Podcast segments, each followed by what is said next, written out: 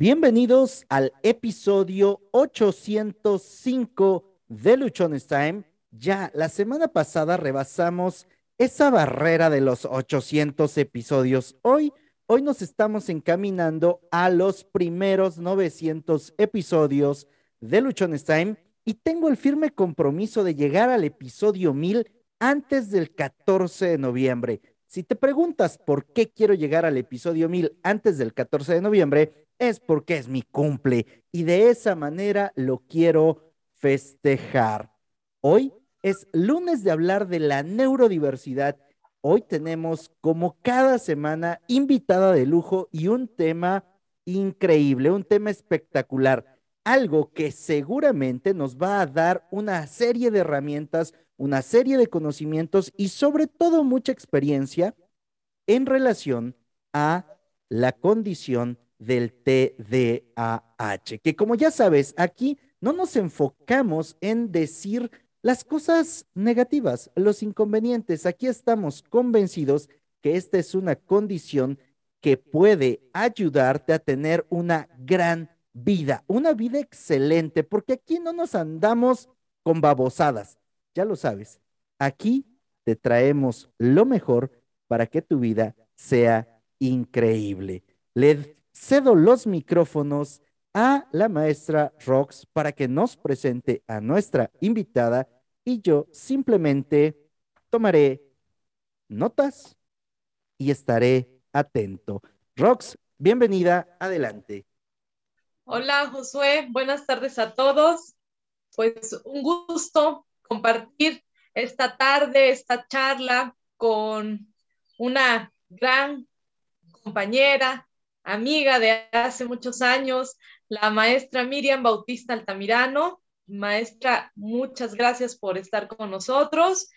Bueno, ella tiene una formación de licenciada en educación especial por la normal de educación especial del estado de Oaxaca en el área de problemas de aprendizaje.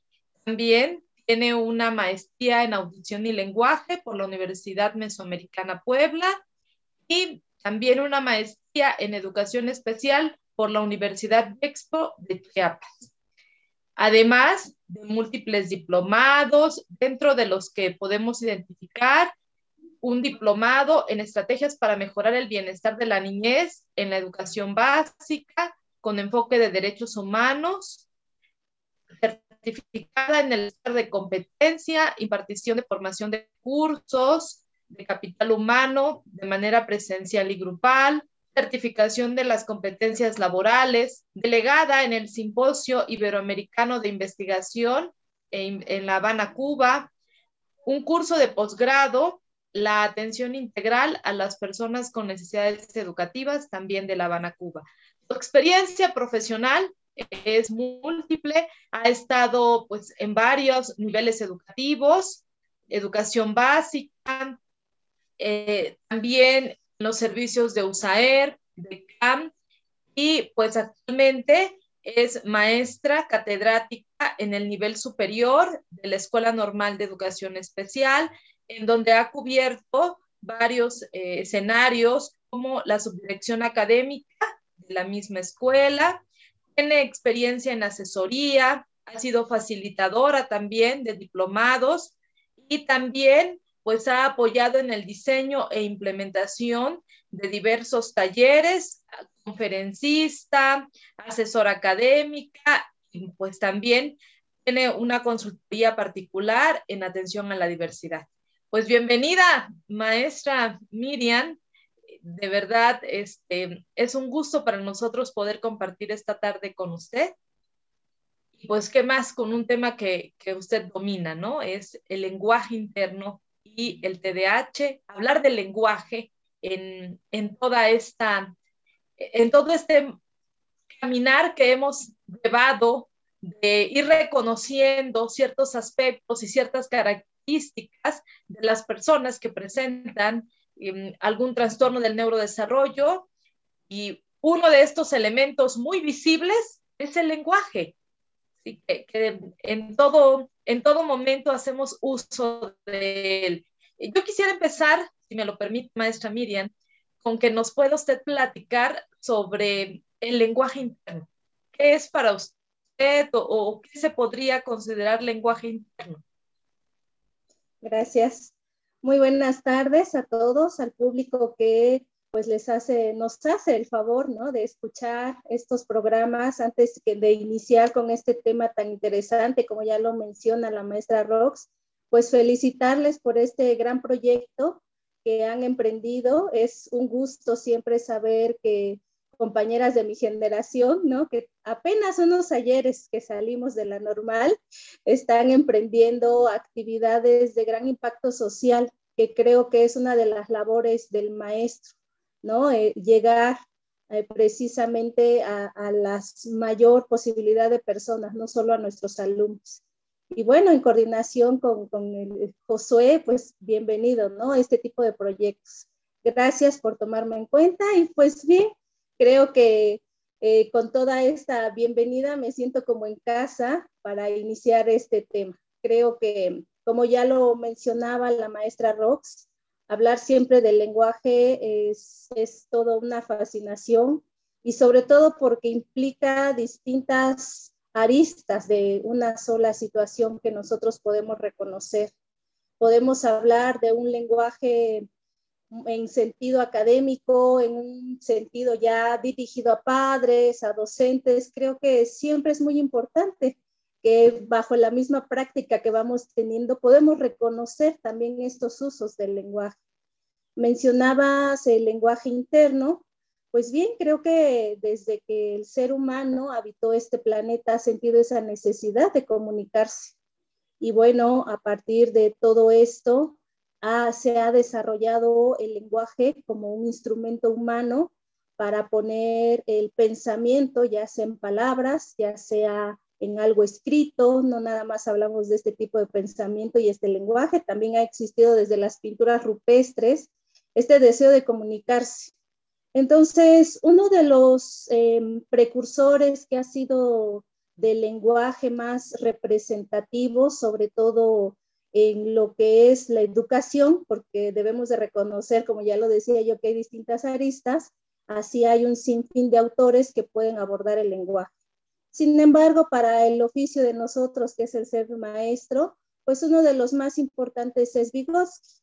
¿No? Y él, una de las grandes obras que logró eh, publicar y a partir de toda una investigación, habla acerca del pensamiento y del lenguaje propiamente, ¿no? La palabra.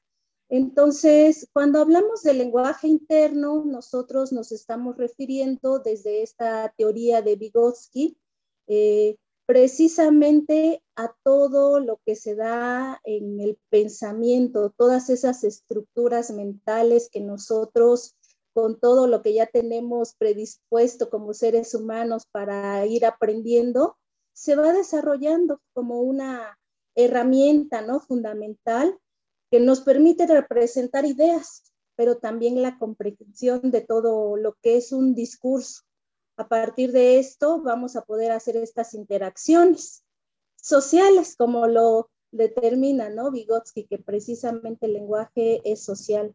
Entonces, cuando nos referimos al lenguaje interno, hacemos referencia a estas estructuras que se van a estar dando a partir de la interacción. Eh, una de las principales fuentes para la creación del lenguaje precisamente es la interacción con el entorno. A partir de esas sensaciones que nosotros vamos percibiendo, es que vamos formando también algunas imágenes, ideas, ¿no?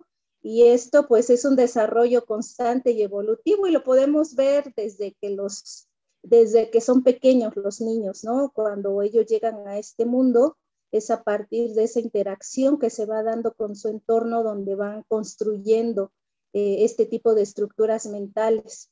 Podemos hablar que en un primer momento em, se obtiene toda esta información a partir de lo que nosotros estamos interactuando, ya sea con objetos, eh, que en un primer momento o cuando son bebés, los pequeñitos, pues tienden a ser eh, más llamativos, lo primero que le pueda llamar la atención, entonces las sensopercepciones es lo que predomina. conforme se vaya avanzando en todo, todo este desarrollo que tiene el ser humano, el lenguaje interno se puede ver ya que es un componente muy importante para estos procesos de pensamiento. Es decir, que se van construyendo algunas situaciones como conceptuales. Y esto eh, empieza precisamente a surgir a partir de los 3, 7 años. Antes de los 3 años podría decirse que el niño está ávido de conocer muchas cosas y está interiorizando todas ellas. Pero precisamente estas estructuras que dan origen al lenguaje interno eh, ya se ven más sistematizadas y organizadas a partir de los 3 ¿no? De los 3 a los 7 años es donde empieza esta organización, esta categorización, que como ya lo mencionábamos, a partir de que eh, interactúa con el entorno, él ya lo va procesando y pues aquí se da un momento muy importante, ¿no? Dentro de los hitos del desarrollo del lenguaje, que ya aparece el, el, lenguaje verbal u oral, ¿no? Como lo conozcamos precisamente, y es aquí donde ya el individuo no solamente interactúa a partir de señalar o de algunos sonidos, sino ya tiene el poder de la palabra, ¿no? Y eso es el, lo que dedicó la gran obra a Vygotsky a decir, bueno, ¿y cómo? ¿Cómo se forma la palabra? En este lenguaje interno, nosotros debemos de reconocer que se van formando las estructuras en el pensamiento que le permiten recoger toda esta idea y una vez que se van formando estos conceptos, irlos ocupando para nombrar y para ir representando palabras, para ir interactuando. Entonces, este lenguaje interno eh, inicia una espiral sin fin que pues a la fecha, ¿no? La edad que tengamos, siempre hay algo que, que se va aprendiendo, pero ah, pasa algo específico, como ya también algunos otros autores del desarrollo cognitivo que nos explican cómo aprende el ser humano, no en este caso es Piaget, a través de estas etapas que él nos menciona, ya nos va también estableciendo que conforme el ser humano se desarrolla, aprende ya no a manejar conceptos concretos como colores, como denominaciones, ¿no? Hablamos de, ya sé cómo se llaman las cosas, ¿no? Mesa, libro, silla y así un sinfín de palabras que nosotros comúnmente le conocemos como vocabulario este desarrollo de estas estructuras mentales precisamente nos van a permitir que ya este tipo de conceptos que nosotros vamos haciendo van a ser abstractos en la medida que nosotros vamos desarrollando. Entonces, el lenguaje es realmente muy fascinante que nosotros lo veamos porque no nada más hablamos de la forma, en el sentido de que, cómo se estructura la palabra, cómo la voy a, decir, ¿no? Que generalmente los compañeros que trabajan en el área del lenguaje a veces nos centramos mucho, ¿no? En la fonología. Sin embargo, el lenguaje es amplio, es extenso, no nada más es la forma.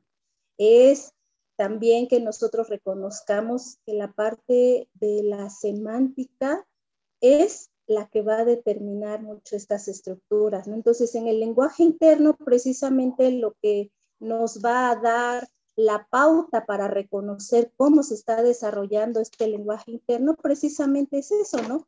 Cómo el contenido de, de este discurso que da el niño, el joven, el adolescente, el adulto, ¿no? Hasta la fecha, este, nos permite que nosotros veamos en su totalidad cómo lo está utilizando, ¿no? Estamos hablando ya de la pragmática o de luz, por así decirlo, ¿no? Entonces, todos estos elementos se conjugan para que entonces el ser humano sea capaz de interactuar. Por eso Vygotsky, desde esta teoría, mencionaba que el lenguaje es una herramienta del pensamiento, claro, porque va a ir estructurando todas estas ideas, pero también es una herramienta para seguir aprendiendo. Nosotros que trabajamos en educación especial sabemos la importancia que se requiere de precisamente de esto último, ¿no? Del lenguaje como una herramienta para seguir aprendiendo. Vivimos en un mundo pues que es totalmente escrito, entonces ya codificado, entonces si nuestros niños no han logrado un lenguaje oral, bueno, cuando ya eh, están en primaria o se les está dificultando, cuando ya viene una cuestión escrita, pues tienen todavía aún más desventajas, ¿no? Pero pues no todo está perdido, afortunadamente, ¿no? Yo creo que eso es, hay que reconocerlo, ¿no? Entonces hay distintas pautas que se pueden dar para la comunicación, pero es muy importante que este lenguaje interno se reconozca, que siempre va a ser algo gradual, en espiral, y que no es eh, mm, para nada limitante, muy por el contrario, podemos ir al paso que, se está trabajando con nuestros alumnos, con nuestros niños, ir estimulando para que este lenguaje interno se vaya consolidando y le permita a su vez desarrollar el lenguaje verbal, el lenguaje oral, el lenguaje escrito, algunas otras formas de comunicarse, no todas van a ser por ese medio, ¿no? Entonces, y, bueno, por, por, ahí es parte de, de, todo lo que nosotros podemos ir eh, compartiendo para que los podamos retomar. Eh, nosotros trabajamos, sí, claro, con nuestros niños, pero trabajamos con los papás, trabajamos con maestros, ¿no? Entonces, en la medida que todo esto podamos compartirlo con más personas, los beneficiados siempre van a ser nuestros alumnos, ¿no? No sé si algún, por aquí es más o menos la, la pregunta o alguna otra situación que, que ustedes me quieran compartir para seguir ampliándola. Claro, sí. De hecho, sí, yo creo que nos has dado muchísima, perdón, perdón, te saludo, maestra Miriam. Yo ya estoy bien entrada y bien metida en el tema, que la verdad es que es bastante, bastante fascinante el, conocer justamente cómo se da este proceso del lenguaje, ¿no? Muchas veces, eh, tú lo comentaste hace un momento, que el lenguaje es una, se da en espiral justamente, y, y también es esta intercambio que existe. Vygotsky lo dice mismo, ¿no? O sea, para que se pueda dar ese lenguaje interno tiene que haber una socialización primero, tiene que haber un lenguaje externo. Pero también eh, es, es, esa otra parte, para que se dé ese lenguaje externo tiene que haber un lenguaje interno, porque tú es donde lo estás analizando. Entonces, esta, eh, eh, muchas veces confundimos esa parte. Bueno, el lenguaje interno es lo que yo pienso y aunque no hable yo, aunque no diga yo nada más, aunque no socialice, yo estoy pensando y pensando. O sea, sí los pensamientos se generan, pero cuando se da esa socialización o ese lenguaje externo es cuando se enriquecen y cuando crece, ¿no? Y cuando nos autorregulamos. Entonces, aquí algo que nosotros eh, nos hemos preguntado muchas veces, ¿no? Justamente, ¿qué aspectos de este lenguaje interno sirven o nos ayudan para que podamos autorregular tanto la conducta, tanto el, pensamiento y principalmente ¿no? en nuestros niños, en nuestros jóvenes, adultos que tienen TDAH. Sí, gracias Fabi, gusto saludarte también. Pues efectivamente, ¿no? Eh, creo que para que se puedan llevar a cabo estos procesos de autorregulación y más, este, eh, bueno, de forma general, tiene que ver con el aspecto, como ya bien lo mencionas, del lenguaje. El lenguaje no solamente es la expresión, es la comprensión. Y cuando hablamos del lenguaje interno, estamos hablando precisamente de esos procesos de comprensión. Y para que existan estos procesos de comprensión, debe de darse ese código semántico. Y el código semántico hace referencia a cómo vamos nosotros dándole ese significado a las palabras, cómo se utiliza primeramente nada más para nombrar tal vez y poco a poco para establecer significados, inferencias y bueno, todo lo que involucra ya el lenguaje. Y aquí viene algo muy eh, preciso, ¿no? Para nuestros alumnos que presentan un déficit de atención. Eh, es algo también muy básico trabajar con ellos porque precisamente puede estar presente ya sea la inatención o la impulsividad. Y me gustó mucho esto que acabas de decir, ¿no? Que el pensamiento se da y que este lenguaje interno se va a dar, ¿no? Y es lo que pasa muchas veces con nuestros niños con TDAH, ¿no? Y los mismos docentes lo dicen. Pues es que sí sabe, pero no sé por qué no lo escribe, ¿no? Bueno, precisamente porque son esos procesos de salida en estos niños los que están afectados. Pero eso no implica que no se esté llevando a cabo esos procesos del pensamiento o el lenguaje interno, ¿no? Es algo muy común que nos dicen los papás, ¿no? Pues es que mi hijo sí sabe, no, no es esto, no es tonto, no, nadie está diciendo eso.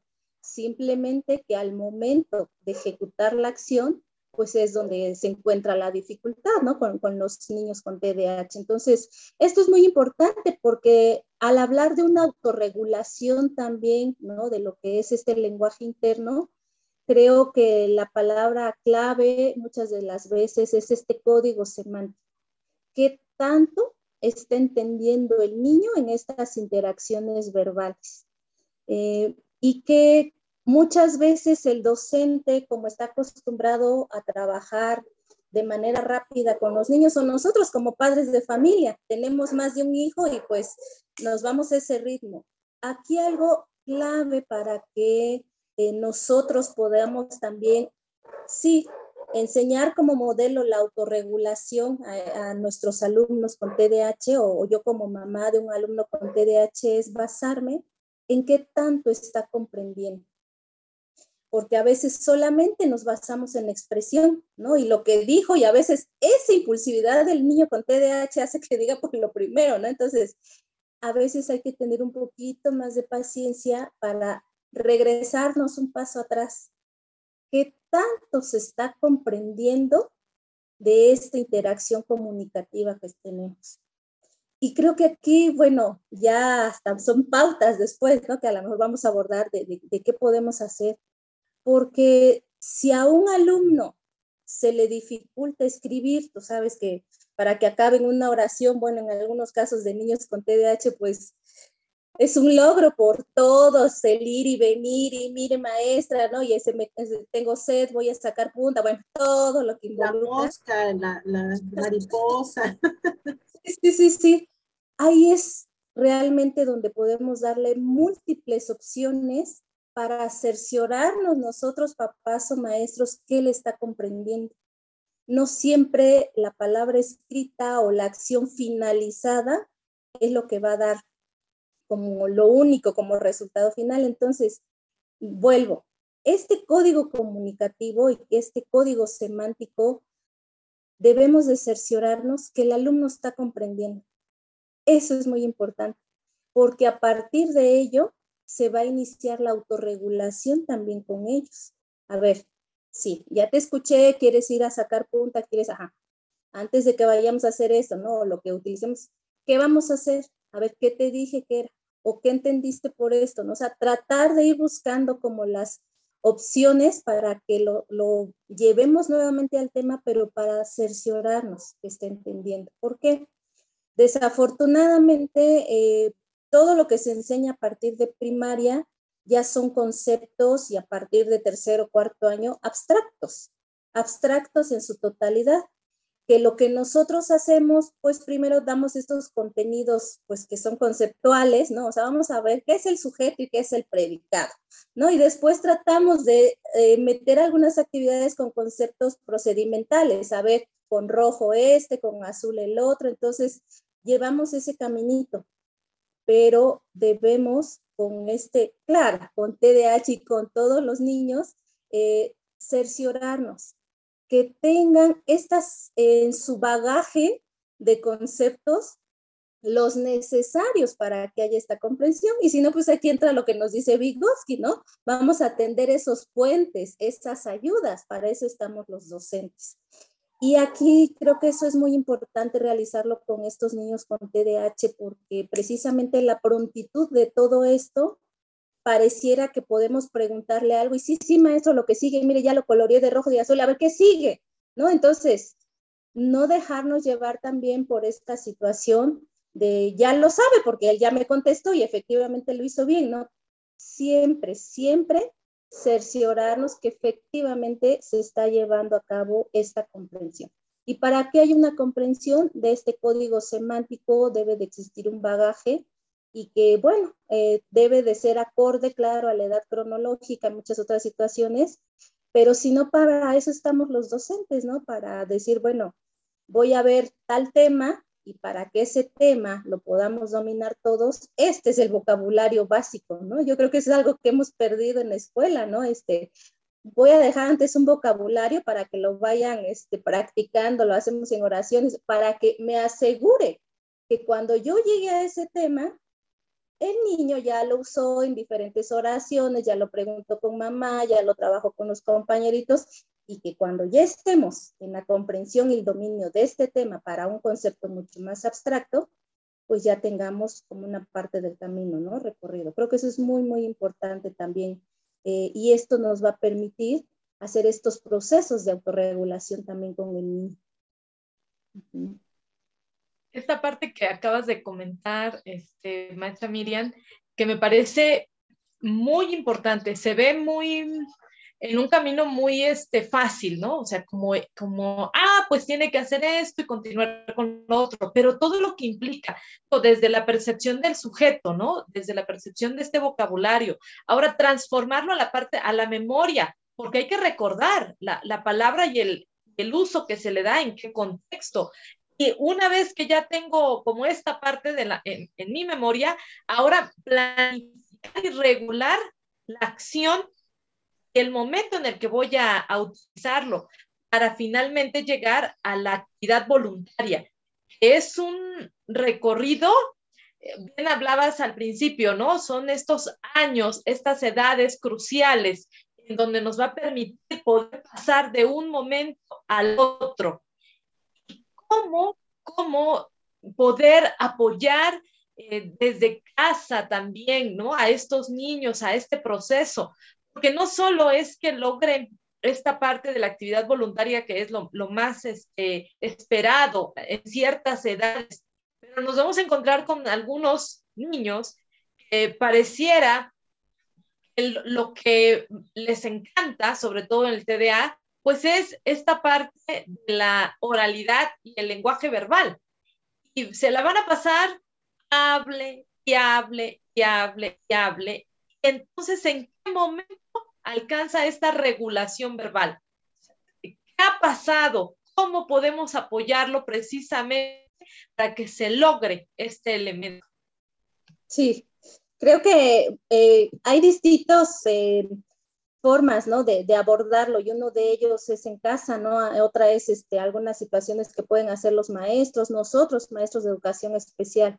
Pero bueno, vamos a centrarnos ahorita, ¿qué puedo hacer yo, mamá o papá, de un niño con TDAH y que efectivamente, como ya lo mencionas, eh, la parte verbal se les da, pero muy bien, ¿no? Entonces, están hasta sobreestimulados algunas de las veces. Aquí lo, más importante, si estamos hablando, por ejemplo, eh, de cómo se dan estos patrones en casa, es muy común a veces encontrar eh, que no tenemos como alguna situación nosotros como padre de autorregulación también nosotros, ¿no? Entonces, puede estar hablando la, la persona que está junto de mí, pero yo tengo algo muy importante que decir y la interrumpo, ¿no? No, no atendemos ahí a los este, turnos para empezar, no es algo muy importante el turno, a ver a quién le toca hablar, ¿no? ¿Quién va después? El tópico están todos a lo mejor en la mesa comiendo y de repente, ah, y me acordé, ¿no? Se salen con un tema que nada tenía que ver con el que venía hablando la familia, ¿no? Entonces, parece nada, pero nosotros como adultos vamos a hacer este modelo que el niño va a seguir. Y yo, te, yo les diría a los papás, ¿no? ¿Qué tan conscientes somos de que somos ese modelo para nuestros hijos? Porque eh, muchas de las veces los limitamos a una conversación, ve a jugar con tus hermanos, con tus primos y los sacamos de una conversación formal también que puede darse, ¿no? Con los adultos. Entonces, aquí es mucho, muy importante. Papá, mamá, tener claro que eres el modelo. Y a lo mejor cosas que son tan insignificantes las debes de retomar, como eso, el respeto de los turnos al hablar, otra es el tópico de la conversación. Otra, señalar cuando ya acabamos un tema y podemos utilizar otro, ¿no? Entonces, eso es muy importante para que nosotros podamos interactuar con el niño. Esa es una. Y la otra, para que esos procesos de autorregulación en el niño se vayan formando, lo tenemos que hacer consciente. Es decir, cuando vamos a poner un ejemplo más fácil que pudiese darse, ¿no? Con la tarea. La batalla de todos los papás cuando les toca a los hijos hacer la tarea, ¿no? Este, porque para empezar ya no saben ni cuál fue la tarea, ni para cuándo la dejaron, ni de qué materia, menos en qué libreta, ¿no? Entonces, cuando estamos en, en estos procesos con nuestros hijos, parte de esta autorregulación es hacerlos responsables. Y responsables es desde tú tienes que anotar esta tarea, tienes que cerciorarte que tienes estos materiales para realizar esta actividad que te están solicitando. Y ahora sí, a partir de esta actividad que vamos a realizar, tú dime, ¿qué te están dejando? Lo que mencionábamos hace rato de este código semántico, ¿no? O sea, la comprensión. ¿Estás entendiendo qué te están dejando? A ver, y ahí viene el apoyo de uno como padre, ¿no? A lo mejor tú le lees las indicaciones y que él trate de explicarlo con sus propias palabras, para que a partir de eso le regresas la pregunta también, ¿no? Bueno, ya que entendiste qué vas a hacer, ¿cómo lo vas a hacer? ¿Qué tienes que hacer? Bueno, y ese sí es el fuerte, ¿no? De los niños, porque hablan y hablan y hablan. Aquí, ¿cuál es una situación que nosotros podemos trabajar con los papás que al menos nos funciona bastante bien con los niños con TDAH? Bueno, que yo sé que es el tema que, que domina, pues son las agendas precisamente, ¿no? Estas agendas, tanto para las tareas pero también esta serie de pasos que se requieren llevar a cabo para las actividades, ¿no? Como lo que hemos trabajado en algún momento dado para el, autismo, en el sentido de qué va primero, qué va después, ¿no? Para una, una tarea, una, la tarea, perdón, se va a descomponer en los distintos pasos. Y eso va a permitir la autorregulación. ¿Qué se puede estar sugiriendo? es un ejemplo este, ¿no? De lo que es la tarea. Se lo mencionaba yo a los padres de familia que de niños con TDAH teníamos, aparte de la agenda, la agenda era donde se anotaba la tarea. Si el alumno no lograba concluirla, bueno, la concluíamos nosotros como docentes para que papá, mamá pudiera saber, ¿no? Cuál es la tarea. Pero asimismo trabajábamos un llavero. Eh, en este llavero no es otra, otra cosa más que poner por partes ¿Qué es lo que le toca hacer la tarea? Uno, limpiar la mesa donde vas a trabajar o el espacio, hablemos del espacio. Dos, ver que vengan todos los materiales que vas a ocupar, ¿no? Que estén ahí en disposición. Si que es una tarea de español, pues necesitas el lápiz, que si te pidieron un diccionario, que si un cuento. Ya checaste que tienes todos los materiales. Tres, en el tres poníamos este porque es muy común. ¿Tienes ganas de ir al baño? Quieres ir a tomar agua, quieres hacer, ¿no? Lo que sea, preguntar. Y ya otra, otra fichita, por así decirlo, era, todo listo, vamos a empezar. Y entonces ahí es la intención que ellos lean las instrucciones y que quien esté de monitor con el niño se cerciore que está comprendiendo esta, esta eh, actividad que va a hacer esta indicación para que a partir de ello la va a realizar. Claro, no todo es así de fácil como lo platicamos. Sabemos que trabajar con TDAH es, es una aventura, ¿no? Pero es una forma de apoyarlos. Y cuando concluye esta tarea, ya que pasamos esta fichita, es reforzamiento positivo. Qué bueno que la acabaste, mira, hoy te llevaste tres paradas a sacar punta y ayer cinco, no sé, algo positivo, algo, algo. Siempre reconocer lo que está haciendo. Y por último, tú revisa tu tarea, ¿cómo estás? Conforme, ¿qué te pareció? ¿No? Hay algunos que se regresan y quieren borrarle, ponerle. Válido, válido porque es parte también de esta autorregulación. Entonces, es algo que a nosotros nos funcionaba mucho, tanto la agenda donde se copiaba la tarea y como este llaverito que les decía yo que ya está por un análisis de tareas se llama, ¿no? El proceso donde se va estructurando toda esta actividad en distintos este, momentos y tiene que ver con una imagen y una palabra representativa. ¿No? Este, sabemos nosotros que trabajamos en educación especial que esto empezó también desde los, los alumnos con sordoceguera, este tipo de agendas que eran táctiles, después pasaron a ser agendas visuales y bueno, ahora todos nos podemos favorecer de esto, ¿no? Nuestros celulares recordatorios y todos, todos necesitamos este tipo de, de actividades. Entonces, con los papás puede ser una buena estrategia el que ellos puedan diseñar, claro, de la mano con los maestros de, educación especial, este tipo de, pequeño llaverito, le llamamos nosotros, y hasta lo, lo, ponemos así, no hay necesidad de indicarlo, con que lo pongan en un cartón y lo forren, bueno, todo va a depender de la creatividad, este, pero que lo tengan, ¿no? Y siempre como sugerencia que tengan dos. Sabemos qué pasa con nuestros niños con déficit de atención. ¿Dónde quedó el llavero? ¿Dónde quedó el llavero? ¿No? Entonces, es una manera de irlos haciendo responsables, pero sobre todo de ir autorregulando su propia conducta. Eh, es algo muy válido y que a la vuelta de unos meses nos llevamos agradables sorpresas porque al menos ya no pierden el llavero, ya tratan de tener todo su material.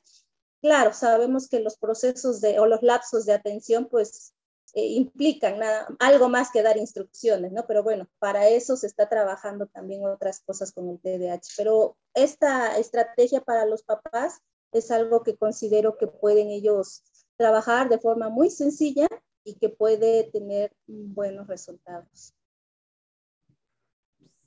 El trabajo con los padres es, es bastante interesante porque además eh, tenemos que ayudar a que no pierdan de vista que justamente con nuestros alumnos que tienen TDAH, pues el proceso puede ir puede tener un desfase, ¿no? De entrada sabemos que la maduración en ellos es un poco más lenta, este, podemos hablar de un año e incluso de dos o hasta tres años en desfase. Y bueno, a veces queremos exigirles de la misma forma que un niño de la misma edad, pero que no tiene TDAH. Entonces, los padres que ya tienen hijos eh, de otras edades suelen eh, caer en esta situación o, en este eh, error, por llamarlo de una forma, que al final de cuentas, pues, no es un error siempre cuando no lo conozcan. Cuando ya sabemos que, que esto sucede, pues entonces sí, ¿no? Se tiene que, que recalcar mucho en los padres. Pero el hecho de que se den cuenta, reconozcan que justamente existe una inmadurez en nuestros alumnos y eso hace que, que llevemos, que, que nos lleve, perdón, a eh, llevar estos procesos un poquito más lentos, más específicos y bueno, buscar la forma de que efectivamente sea algo, eh, lo hagan consciente, ¿verdad? Que hagan consciente, porque al final de cuentas, el lenguaje es el que va a enlazar todas las demás funciones ejecutivas. O sea, si no hay un adecuado lenguaje interno, externo, una comprensión, una expresión adecuada, pues todo lo demás también va, va a tener dificultades, ¿no? Para poder, eh, además de procesarlo, pues para poder ejecutarlo, ¿no? Para poder comprender instrucciones, para poder autorregularse y bueno, todo lo demás que ya sabemos que, que sucede. Em, incluso, eh, bueno, a mí me, me, ha tocado, ahorita que lo comentas en relación a las agendas, me ha tocado ver ¿no? Eh, que hay muchos alumnitos con TDAH que incluso están siendo confundidos con personas con, con autismo, que tienen algún tipo de alumnos de autismo, porque eh, les cuesta muchísimo trabajo llevar ese proceso. Y entonces les tienen que llevar una, una agenda, análisis de tareas, eh, algunos horarios bien estipulados, pero al final de cuentas es únicamente inmadurez en esta parte de, tanto del lenguaje interno como de la autorregulación. En este caso, este, maestra Miriam, sabemos que, que entre más eh, recomendaciones o apoyos se le brinden a los padres de familia, pues podemos tener mejores resultados, pero también, ¿qué puede ¿no? Eh, a veces creemos que los padres de familia son los únicos responsables, pero nosotros desde las aulas o los maestros de educación básica, ¿qué es lo que pueden hacer? Eh, hemos tenido algunas experiencias donde los maestros dicen, es que no tengo maestro de educación especial, no sé qué hacer con este alumno con TDAH. O la otra, es que el que sabe qué hacer con él es el maestro de educación especial, yo ni me meto. Yo se lo mando y él sabe eh, o está todo el día en el salón de USAER y eh, yo, yo no me meto con esa situación. Pero, ¿de qué forma el maestro de educación regular o de educación básica puede apoyar este proceso de eh, mejorar justamente pues, todo, toda la situación del alumno con TDAH? Sí, eh, creo que es muy mucho la labor del docente y hablemos docente ya sea de básica, educación básica o de educación especial, que también nos, nos toca también, ¿no? Eh, entender que la clave está en la planificación y en la organización de la clase. Creo que eso es fundamental. Y bueno, actualmente estamos trabajando en coordinación con todos. Si estamos en una USAER, por ejemplo, no me voy a referir a una USAER, trabajamos con el colectivo docente, y si no lo hacemos, lo debemos empezar a hacer. ¿Por qué? También es muy común. Hoy le tocó el alumno con TDAH a la maestra Fabi, pero el siguiente año no sabemos si le va a tocar a la maestra Fabi, le puede tocar a cualquier maestro. Y qué mejor que en estas actividades donde nos reunimos un colectivo docente de 12 maestros, si fuera el caso, ¿no? Que tienen dos grupos de primero a sexto, se puedan ir compartiendo estas estrategias porque ahora reconocemos que estas estrategias no nada más le van a servir al niño de TDAH, le puede servir a cualquier alumno. Entonces, para que cuando el maestro en algún otro momento tenga un alumno o alguna dificultad, diga, ah, había una estrategia, me acuerdo, ¿no? Por ahí, y la voy a poner en práctica, ¿no? Tal vez, yo creo que eso es algo muy importante, mirar que desde el centro, desde lo que es la escuela, podemos ir haciendo esos pequeños cambios, al menos de sensibilización, ¿no? Y ahora sí, cuando ya estamos nosotros con nuestro grupo, decía yo que la planificación y la organización de cómo realizamos todo nuestro trabajo tiene mucho que ver. Y me voy a referir, por ejemplo, a aspectos que había yo mencionado. Si yo voy a ver un tema que generalmente, ya les vuelvo a repetir, ¿no? Para cuarto, quinto, sexto, son conceptos abstractos.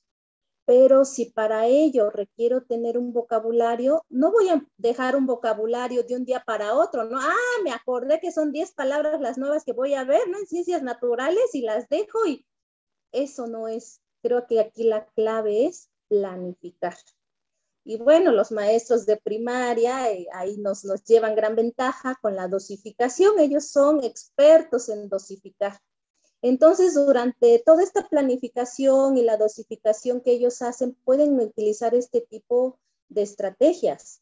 Puede ser no nada más un, diccionario, puede ser a lo mejor un glosario ilustrado, puede ser a lo mejor, si fuera el caso, entrevistas, este, alguna otra estrategia que les permita a los niños ir haciendo estas, estos puentes entre lo que ya sé y lo que voy a aprender, ¿no? Porque ahora eh, eh, sí, lo puedo hacer yo como docente, pero la intención es eso, que el niño aprenda a hacerlo para que en su futuro, cuando ya llegue a un nivel universitario, tenga esas herramientas, ¿no? Entonces, aquí es muy importante que el docente dentro de esta planificación y organización retomen su metodología, que es Em, como lo, básico, que manejen un ambiente estructurado y predecible. Nuestros niños con TDAH de verdad, de verdad, requieren, ¿no? por no decir exigen, un ambiente estructurado y predecible. Eh, creo que el ser docente refleja mucho de la personalidad, ¿no? Eh, yo cuando trabajaba, o ustedes cuando van y tocan la puerta de algún compañero docente, hay docentes que sale y sale con su racimito de niños, ¿no? O sea, porque estás hablando con él y maestra y maestro y mire y fulanito, ¿no? Entonces, y vas y tocas la puerta a lo mejor de algún otro docente y donde el, el maestro sale, puede estar contigo y decir, permítame, aquí tengo los papeles, regresa al escritorio, vuelve a salir y tú volteas a ver la clase y los niños están en alguna actividad. Y esto obedece más que nada a que el ambiente que produce ahí el, el, docente es estructurado. es organizado. Y eso es algo mucho, muy importante y precisamente viene dentro de nuestra planificación, ¿no? A lo mejor, eh, si sé que es una actividad que va a costar trabajo, voy a nombrar monitores.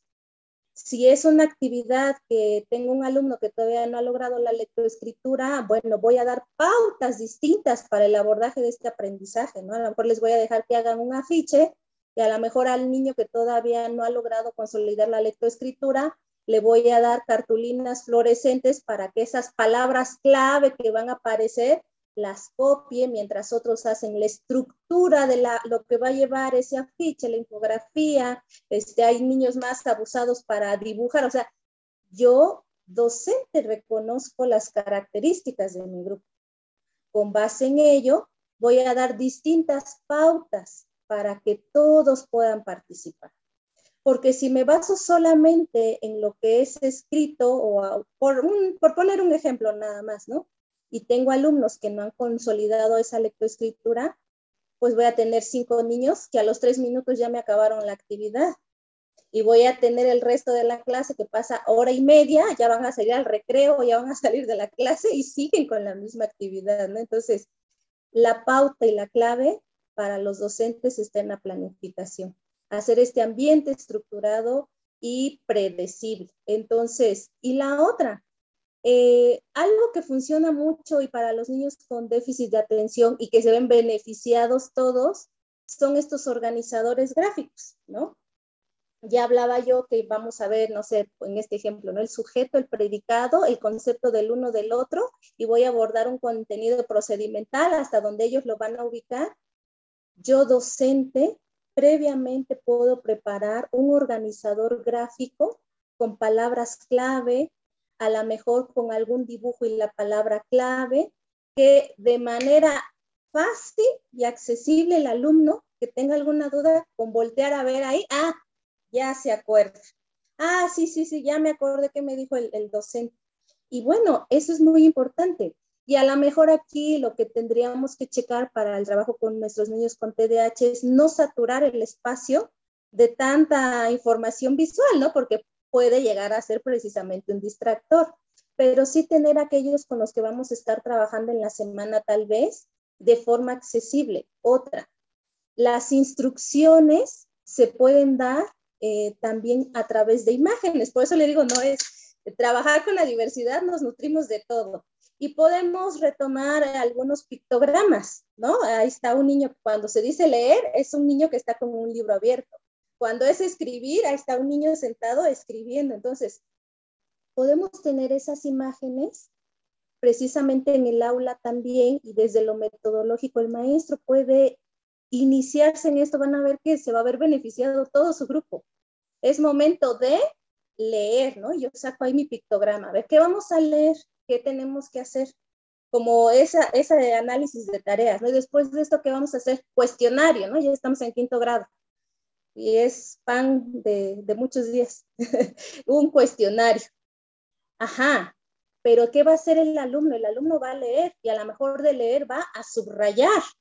Y después de subrayar va a hacer, no sé, una síntesis y a lo mejor el cuestionario o a lo mejor el cuestionario. Y eso es lo que se obvia muchas veces en los grupos el docente solamente dice, vamos a hacer el cuestionario. Saca tu libro de historia en la página 35 y el tema es el zapatismo, ¿no? Entonces, para nuestros niños que les cuesta trabajo seguir el ritmo de la clase, requieren de estos apoyos. Y lo que veníamos diciendo, para que se dé esta autorregulación del lenguaje interno, el apoyo puede ser cerciórate que comprendió, y cómo yo docente me voy a asesorar que está comprendiendo, le puedo apoyar con este tipo, ¿no? De pictogramas, este, que de manera, la verdad son, esa es la ventaja del pictograma, que es algo muy accesible tanto de encontrar como de hacer. Y no, me, encantan a mí los maestros de primaria porque tienen una facilidad, ellos no compran nada, lo dibujan, ¿no? Y al momento.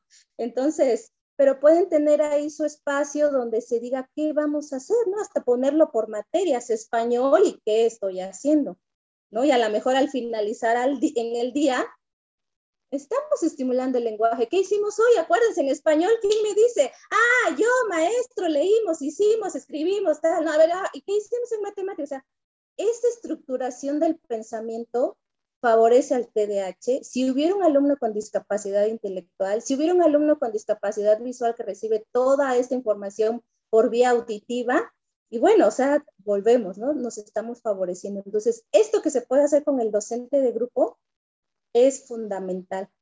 Y lo mismo que se le sugiere al padre de familia de tener estos llaveros, se pueden hacer llaveros también con el maestro de primaria, precisamente para favorecer esta autorregulación. Y a lo mejor ahí sí ya puede ser hasta por asignaturas, ¿no? O por el tipo de actividad a través de cuando abordamos un contenido pues propiamente conceptual, procedimental, actitudinal, ¿no? Es algo que no debemos dejar de lado con nuestros niños con TDAH, trabajar mucho la motivación para, para el aprendizaje, porque pues sabemos, ¿no? Que, que están afectados porque ante lo primero que pasa, el nombre que sale a relucir siempre es de estos niños, ¿no? Inquietos. Entonces, estar favoreciendo esta parte emocional es muy importante no dejarla de lado y entonces, eso es por ahí en lo metodológico. Y algo, las indicaciones, las instrucciones, nosotros que estamos en educación especial sabemos que se llama análisis de tarea,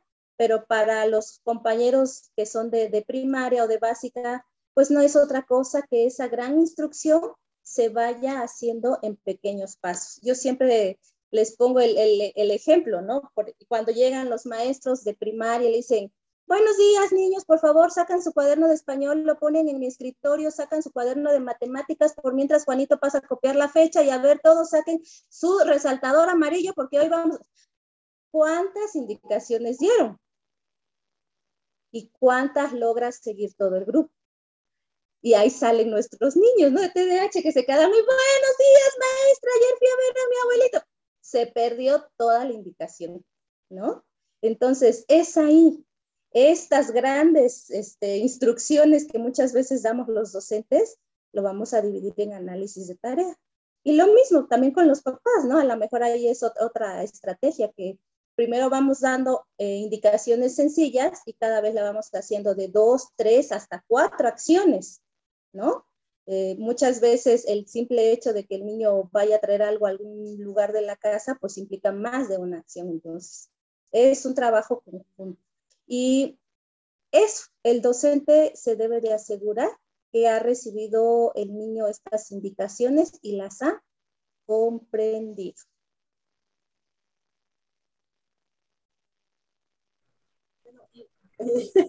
me quedé pensando porque, híjoles, yo creo que los docentes hacemos muchísimas cosas. Perdón, Rox. Este, adelante, Rox, ¿quieres comentar? Antes de que cierre. Y creo que definitivamente hay mucha información que de repente se realiza, pero sin tener la claridad de que estamos favoreciendo a todo el grupo. También hay muchas cosas que por costumbre, por enseñanza tradicional, se continúan haciendo cuando en la actualidad, pues ya sabemos que no es funcional para todo el grupo, pero ha sido esta parte de la enseñanza que tuvieron los propios maestros. Entonces, creo que es una, de verdad, que nos da para mucho, que todo eh, está enlazado, todo esto es un proceso y que todo nos va a permitir eh, tener un producto, tener resultados favorables, siempre y cuando desde el primer momento pueda brindar esta atención, esta intervención a nuestros alumnos que presentan esta condición y poder ayudarlos a favorecer durante, durante todo su proceso escolar, pues, que esta situación no se vuelva tan compleja con ellos, sino al contrario, ¿no?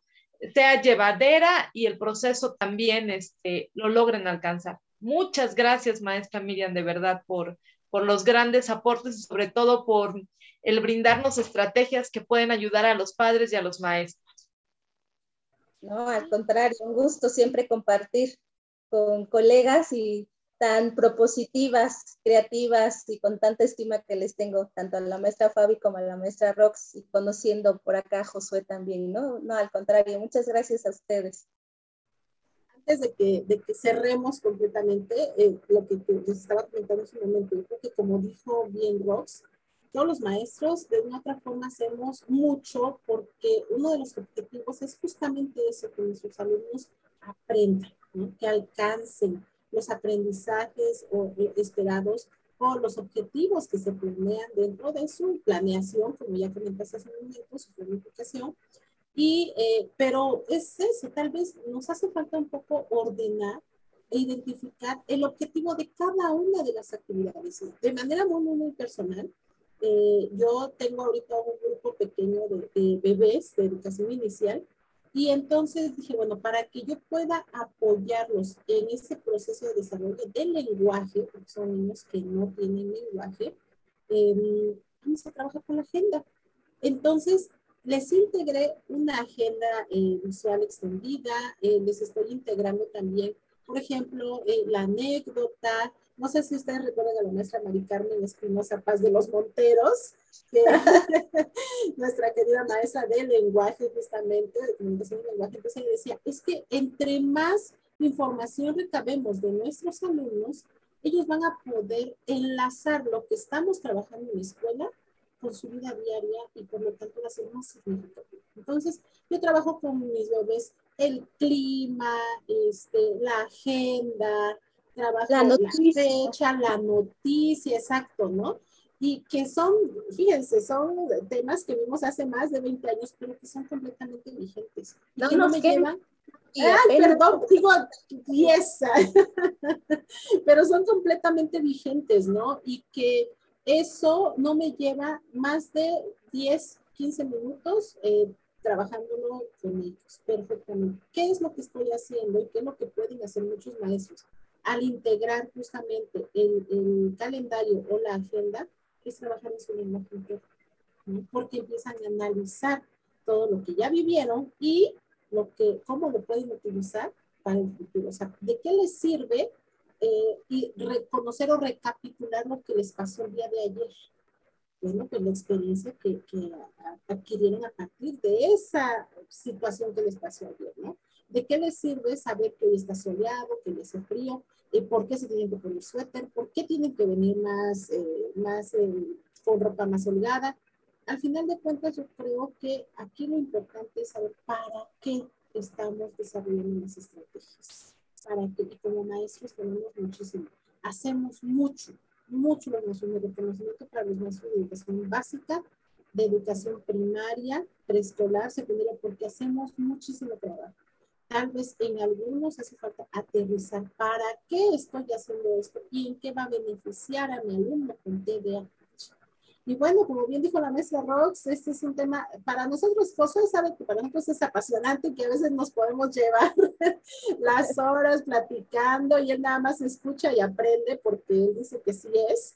Y entonces se, hay como que se va este, identificando con algunas cosas, pero pues como bien dijo Rox, muchísimas gracias, maestra Miriam, igual nosotros pues te estimamos muchísimo y yo creo que como muchos de nuestros invitados, no será la primera vez que estés aquí con nosotros para seguir hablando sobre este tema que nos encanta a todos nosotros.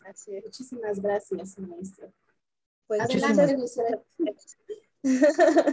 Muchísimas gracias, maestra Miriam. Eh, todo esto que nos compartió hoy además de ser útil en las aulas, además de ser útil en la comunicación con niños, nos es demasiado útil también a nosotros como adultos. Esta última parte donde nos mencionó, buenos días, saquen su libreta de tal cosa, traigan tal otra libreta y saquen, yo me quedé así como que, sí, hola, buenos días, soy Josué, ¿cómo están?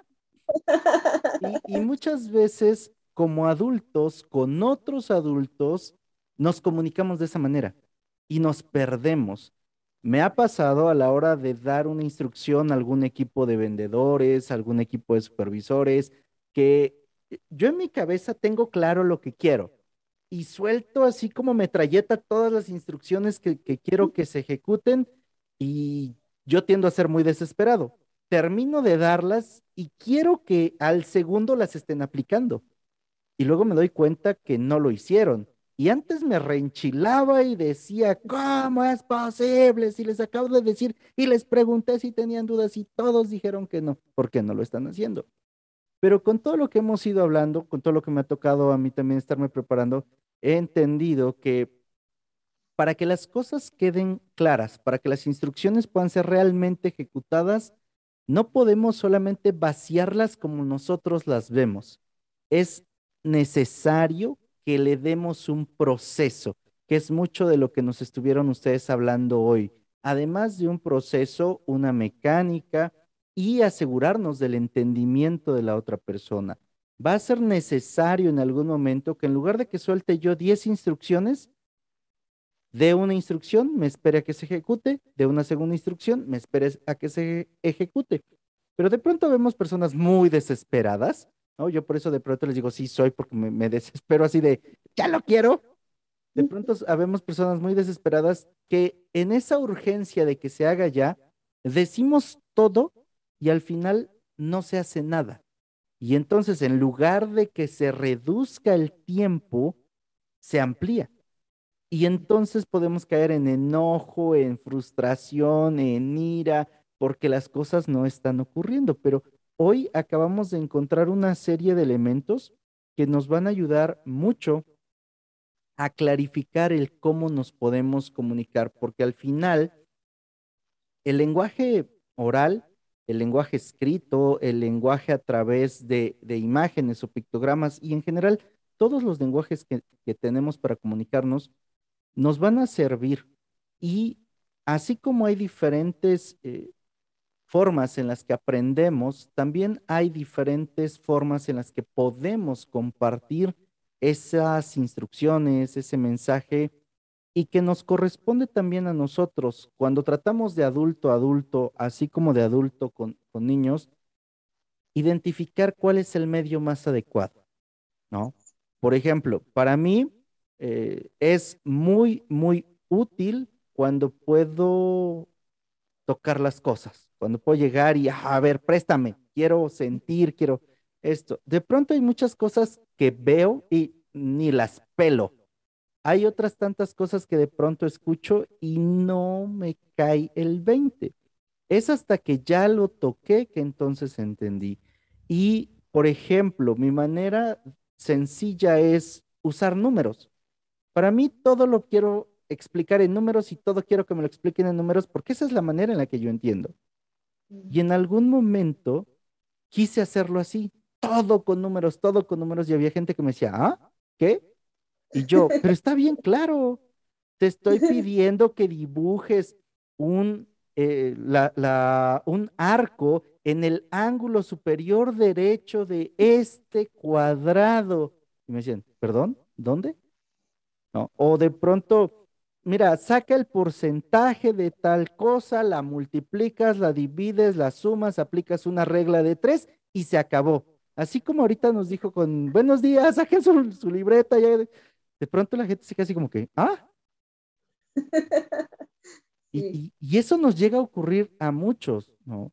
Y en ese sentido de de pronto no tener la empatía de poder ver cómo nos podemos comunicar, nos causa más problemas. Usar los lenguajes adecuados, usar los canales adecuados, los medios adecuados, no va a ser quizá algo muy sencillo, pero si queremos que nuestra comunicación mejore y que seamos entendidos de una manera más acorde a cómo estamos, va a ser necesario que nos esforcemos en comunicarnos por diferentes medios, con diferentes formas y sobre todo a no soltar de un jalón todo como si quisiéramos que a la primera nos cacharan, porque habemos muchos y yo me pongo entre ellos que tú me sueltas 10 instrucciones y te, te entendí la primera o a la mejor la última, pero las otras no sé dónde quedaron, te voy a decir, ah, ah, que tenía yo que hacer que dónde tenía yo que empezar. Y eso de pronto nos puede dificultar mucho nuestras labores. Le agradezco muchísimo, maestra Miriam. Ojalá y en otra oportunidad pudiera profundizar un poco más acerca de, esta, de estas formas y mecánicas que podemos tener para que el lenguaje y la forma en la que nos comunicamos realmente dé a conocer el mensaje que estamos emitiendo, porque de lo que digo a lo que otro me entiende, de repente hay un abismo de diferencia y, y no nos ocupamos de hacer que la otra persona nos entienda, porque al final eso es lo importante, ¿no? Que nos entienda lo que queremos transmitir. A veces pensamos que con que yo haya dicho las cosas ya van a ocurrir. Y, a menos a mí me tocó darme cuenta muchas veces que no era así. Por muy claro que yo lo tuviera en la cabeza, en la otra persona no era así de claro. Entonces, eso nos ayudaría mucho a todos en este canal, en este podcast y también a todas las personas neurodiversas. Les agradezco mucho. Díganos, por favor, cómo la encontramos en redes sociales. Mm, estoy como Miri N. Miri. Facebook es Miri N. Doble E al final. Ok. Fabi. Y a nosotras nos puedes encontrar como arroba TDH Oaxaca. Ya saben que nos pueden encontrar en Facebook, en Instagram, en TikTok, en YouTube. Y bueno, queremos este, romper todas las redes sociales con nuestro mensaje Así es que cualquier duda que tengan, cualquier información que quieran, nosotros se las podemos proporcionar, ya saben, a padres, maestros, niños, adolescentes, adultos, mujeres, hombres, todos los que consideren que requieren un apoyo respecto a su condición. Muchísimas gracias, Josué. Y síganos en TikTok, acabamos de subir video. Entonces, por ahí venimos un corazón para seguir creciendo como comunidad. Muchísimas gracias, Fabi. A mí me encuentran como Luchones Time en todas las redes sociales. Y así como dijo Fabi, síganos en TikTok, sigan el canal de YouTube, estamos creciendo. Ya me deja hacer YouTube videos en vivo, aunque no tenga seguidores por el total de videos que ya subí. O sea, nadie me pela, pero yo subo, subo, subo. Al final, dicen por ahí que la suerte te tiene que encontrar trabajando y entre más trabajas, más suerte tienes. Así que vamos a continuar. Ayúdanos a compartir este episodio para que haya más personas. Vamos a seguirle poniendo número a cuántas personas queremos llegar de entrada con esto. Ayúdanos a llegar a mil personas, a las primeras mil. Estas mil se encargarán de repartirlo en otros lados. Ayúdanos a llegar a las primeras mil personas que escuchen la importancia del lenguaje y el TDAH y en general la importancia de sabernos comunicar de la manera apropiada. Recuerda, recuerda que tienes solo una vida y esta se pasa volando. Vívela comunicándote bien. No dejes que el otro entienda lo que quiera o seguiremos jugando a teléfono descompuesto toda nuestra vida.